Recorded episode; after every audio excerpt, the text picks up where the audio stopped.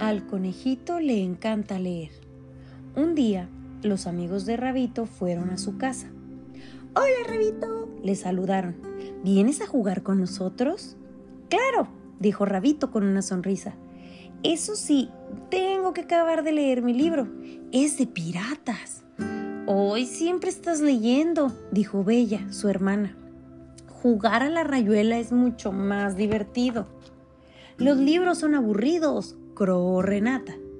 ¿Para qué leer cuando puedes brincar? Leer no es tan divertido como hacer carreras, coincidió Pepito. No les hagas caso, Rabito, dijo Ardi. Los libros son geniales. ¿Sí? preguntó Rabito. Sí, contestó Ardi con una sonrisa. Los libros son geniales para comérselos. Oye, replicó Rabito riéndose. Entonces dijo Bella, va, dejemos a Rabito con sus libros y vamos a jugar afuera. Pero había empezado a llover.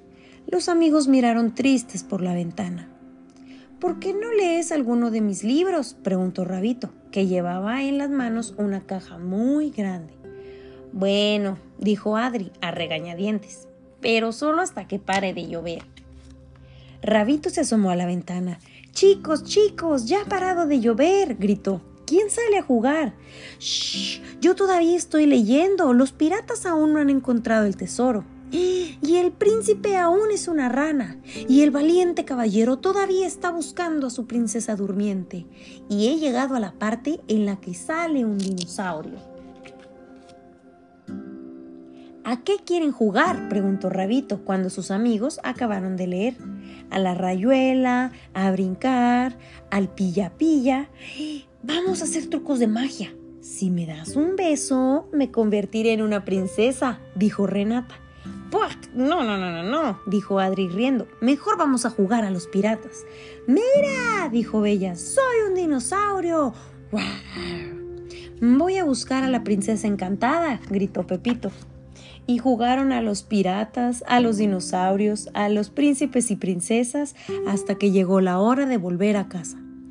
¿Tienes más libros de dinosaurios? preguntó Bella. Claro, contestó Rabito. ¿Y de ranas? preguntó Renata. Sí, y también de sapos, dijo Radito. ¿Y tienes alguno de brujas y magia? preguntó Pepito. Un montón. Mm, ¿Me prestarás un libro de piratas? preguntó Ardi. Claro que sí, sonrió Rabito, pero tienes que prometerme que no te lo comerás. Y colorín colorado, este cuento se ha terminado.